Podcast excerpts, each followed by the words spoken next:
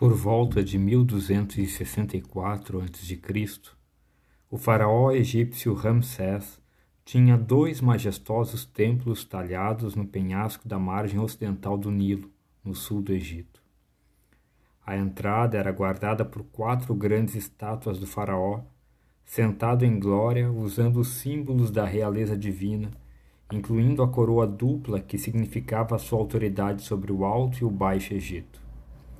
Os templos foram desenhados para significar e corporificar o status único, a ambição e o poder dos antigos faraós egípcios.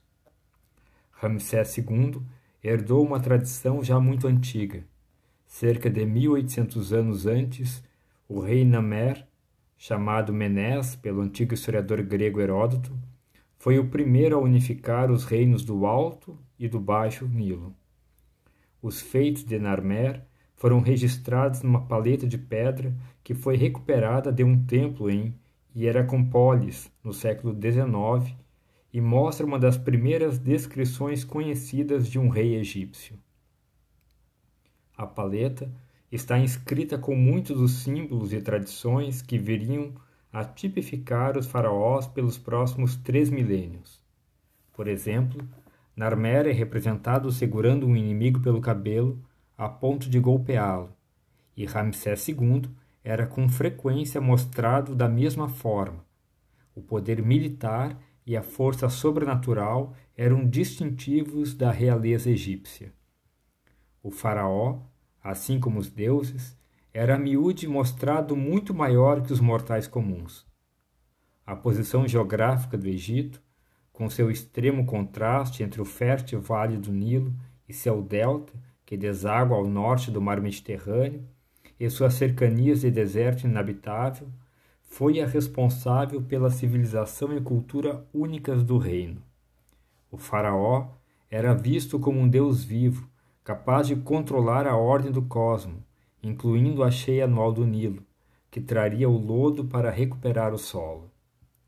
Os faraós também eram com frequência representados como agricultores em cenas agrárias, simbolizando seu papel como guardiões da terra. O velho reino que sucedeu Narmer foi governado por uma sucessão de dinastias lideradas por poderosos faraós, que canalizaram o poder burocrático e econômico do reino unificado para monumentais projetos arquitetônicos, como a construção das pirâmides. Eles, por sua vez, estimulavam o desenvolvimento científico, tecnológico e econômico, fazendo crescer o comércio com outros reinos no Oriente Próximo e no Mediterrâneo. No Velho Reino, os deuses predominantes eram Ra, o deus Sol, Osíris, o deus dos mortos, e Ptah, o Criador. Nos reinos Médio e Novo subsequentes, que eram governados por famílias de Tebas, Amon tornou-se a principal divindade. Como supremo governante, o faraó era associado aos deuses e acreditava-se que ele era a encarnação viva de certas deidades. No século 13 a.C., o velho reino entrou em colapso. Depois daquele que ficou conhecido como período intermediário, as dinastias restauraram o controle unificado do Egito de 2134 a.C. até aproximadamente 1750 a.C., quando foram invadidos pelos Ixos, prováveis semitas da Síria. Estes, por sua vez, foram expulsos do Egito cerca de 1550 a.C., com a chegada ao poder da 18ª dinastia, considerada a maior e mais importante, e o estabelecimento do novo reino.